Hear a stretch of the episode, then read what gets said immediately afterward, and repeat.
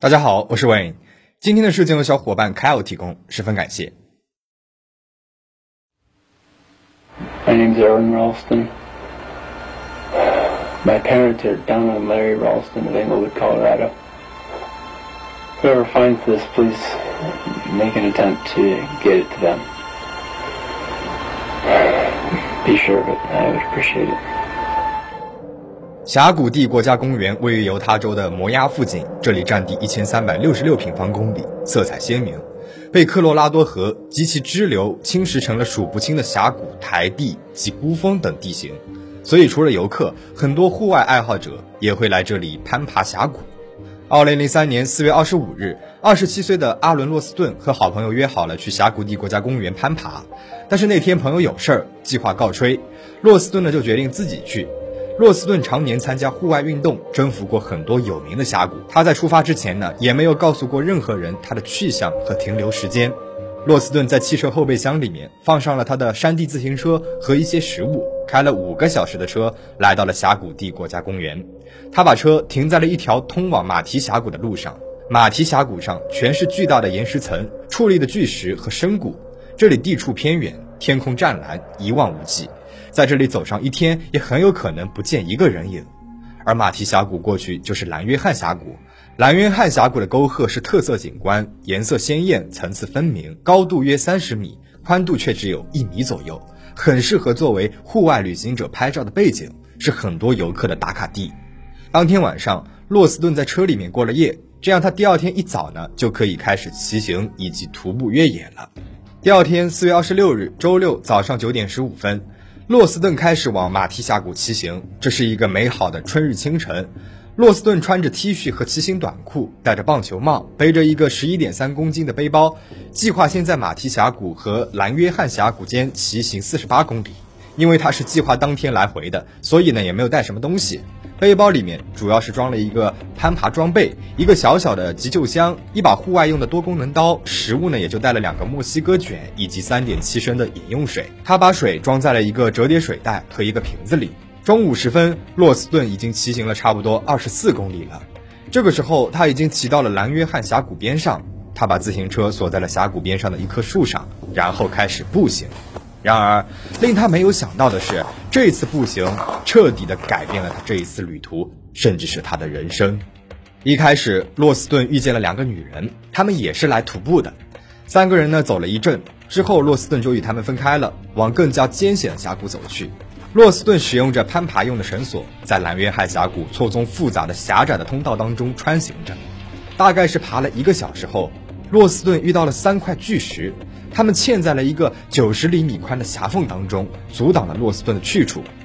正当他尝试着爬过去的时候，第二块岩石突然松动了，并且往下滚。伴随着岩石脱离巨大的响声，洛斯顿抓了一个空，和岩石一同坠入了峡谷底部。所幸的是，他只跌落了大概六十一厘米。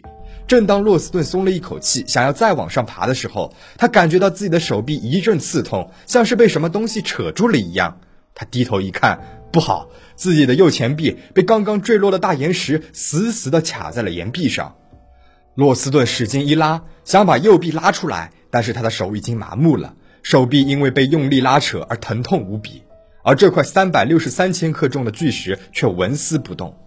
洛斯顿调整了一下自己的姿势，他两腿绷紧，用力向前推，想要把那块巨石推上去，但是巨石依旧是一动也不动。洛斯顿的右手失去了知觉，因为这个时候的他已经得了腔室症候群。腔室症候群主要发生在四肢。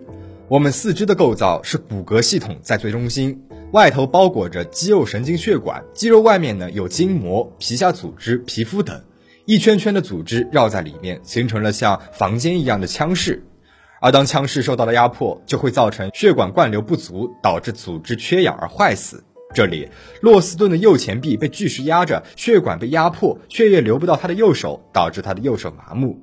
这属于严重的枪式症候群了。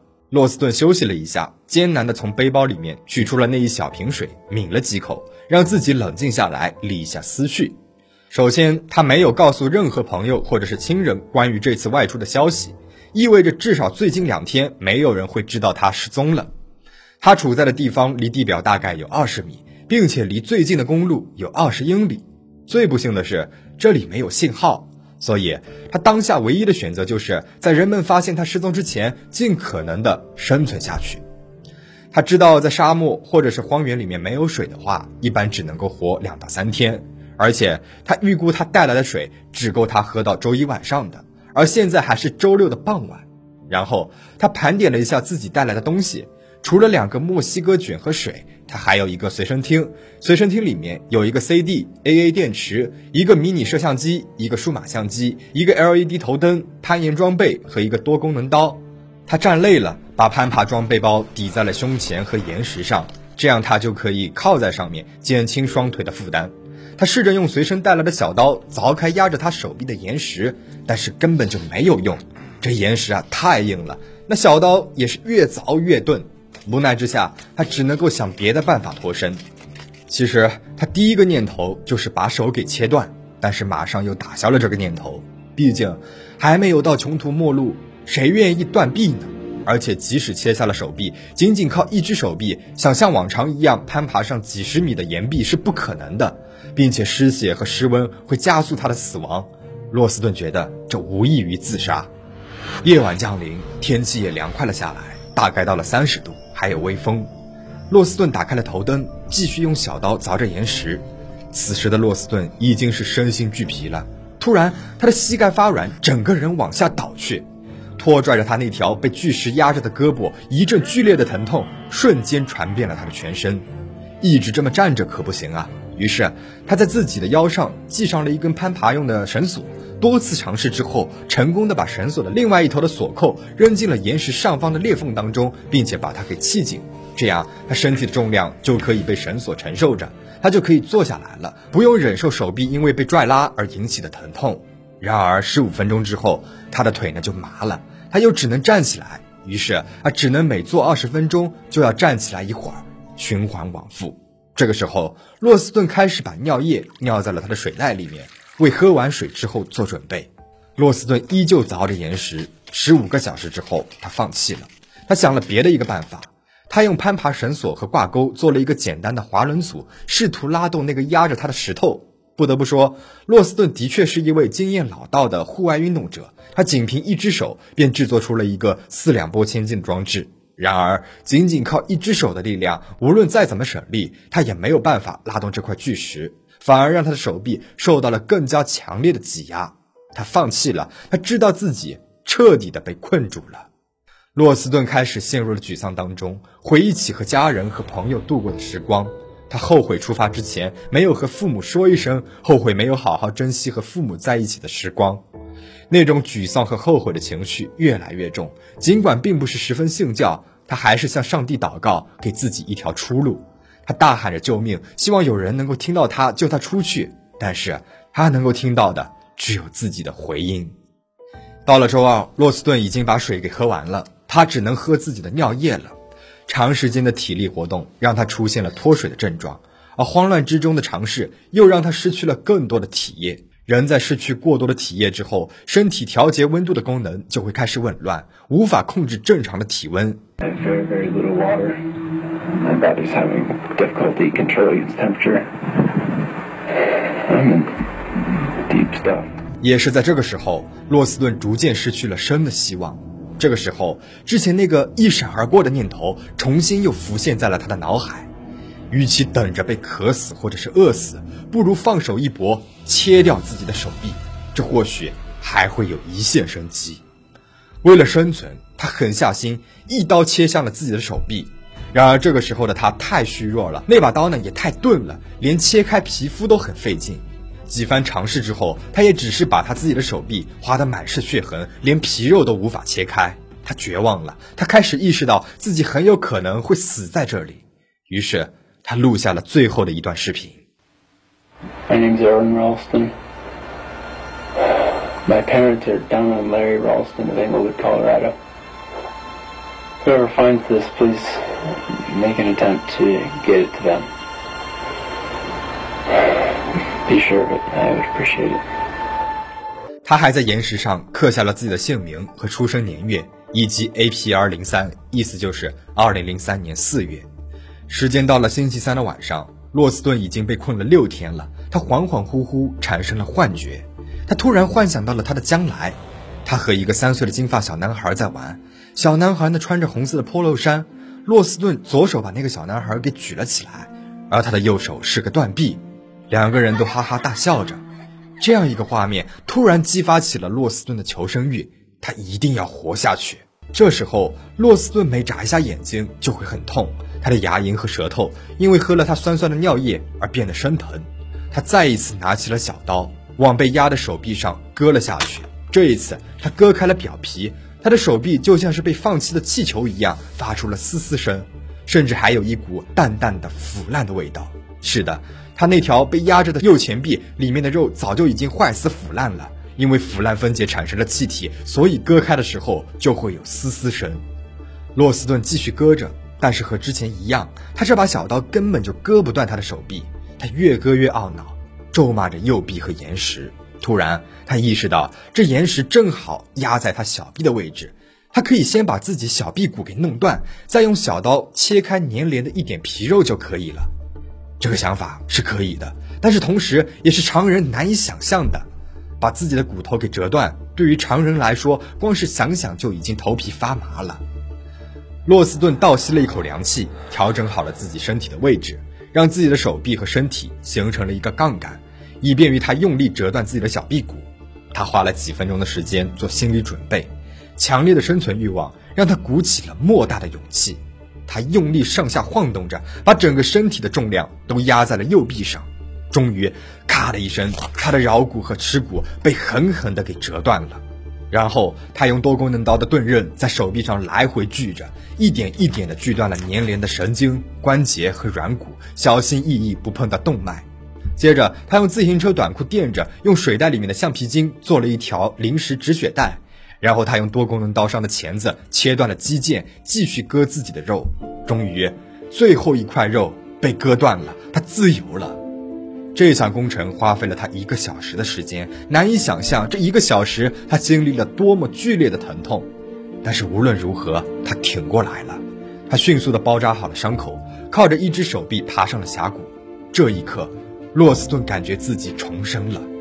爬出那一道狭窄的峡谷后，洛斯顿浑身是血。他知道，想要获救的话，就必须要爬出蓝约翰峡谷。他靠着一只手和牙齿，沿着攀爬绳索缓慢下滑，滑下了大约十八米高的陡峭悬崖。他几乎神志恍惚般的带着鲜血淋漓的断臂和虚弱的身躯，徒步往来时的路走去。终于，在他完成截肢四个小时之后，走了差不多十一公里，他被同样来峡谷徒步旅行的一家人发现了，并且呼叫了救援。这个时候，他距离他停车的地方只有一点六公里。直升机把洛斯顿送到了犹他州摩押县的医院。让人惊讶的是，洛斯顿他是自己走进医院里的，甚至都不用人去搀扶。病情稳定之后，他被转移到了科罗拉多州的大张科生一家医院做手术。洛斯顿体重掉了十八公斤，包括少了四分之一的血液。其实，洛斯顿消失两天后，他的家人呢就报了警。警方通过他的信用卡记录，发现他最后一次消费是在摩崖买了一些食物和水。家人和朋友猜测，洛斯顿肯定是来这附近攀爬峡谷了。很快，警方呢也发现了洛斯顿的车子，并且派出了直升机在峡谷地国家公园寻找洛斯顿。然后后来，救援人员说，洛斯顿被困的那个峡谷太窄了，即使是直升机从上面飞过去，也很难看到这里有人。洛斯顿的故事传遍了美国，各种论坛上都在讨论着这件事情。有人甚至跃跃欲试，要来这个峡谷取走洛斯顿的手臂，并且放在 eBay 上拍卖。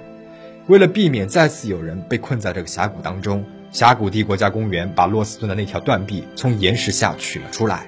据说出动了好几个身强力壮的男人，绞车和液压千斤顶，才把那块大岩石给搬开，取出了洛斯顿的手臂。这节手臂被送到了摩崖县的一个太平间，火化之后送还给了洛斯顿。后来。洛斯顿带着骨灰回到了峡谷，在这里，他撒下了他的这节手臂的骨灰，同时，他把当初刻在岩石上的铭文也给抹去了。洛斯顿做完手术之后，花了六个月的时间做复健，他很快就习惯了用假肢，并且继续回到了他热爱的户外运动当中。这一段经历也让洛斯顿声名大噪，无数人想要采访这一位绝处逢生的狠人。值得一提的是，他的故事呢也被写成了一本书，叫做《左右为难》，还被摘入了中国人教版英语课本当中让大家学习。二零一零年，洛斯顿的故事还被翻拍成了电影《一百二十七小时》。在与《一百二十七小时》制作人合作期间，他又回到了峡谷中。他向峡谷壁打了招呼，还在峡谷前展示了他九个月大的儿子的照片，就好像峡谷是他的朋友一样。那么故事到这边讲完了，最后我再唠叨几句。首先，在我们进行野外运动之前，包括徒步、滑雪、攀岩等等，一定要事先让自己的家人或者是朋友知道自己行进的路线以及停留的时间，而且尽量的不要改变路线。万一发生了被困野外的事件呢？这样的话是可以大大的减小救援难度的。那另外，在野外通信设备很有可能会没有信号，所以在出发之前必须带好标记物，例如红丝带等显眼的东西。那还有一点就是，尽量的不要独自一个人进行野外运动。那你平时喜欢野外运动吗？你会做哪些保障工作呢？欢迎在评论区留言讨论。会员们可以使用上会员专属表情包哦。最后，请大家保持警惕。保持安全，我们下期再见。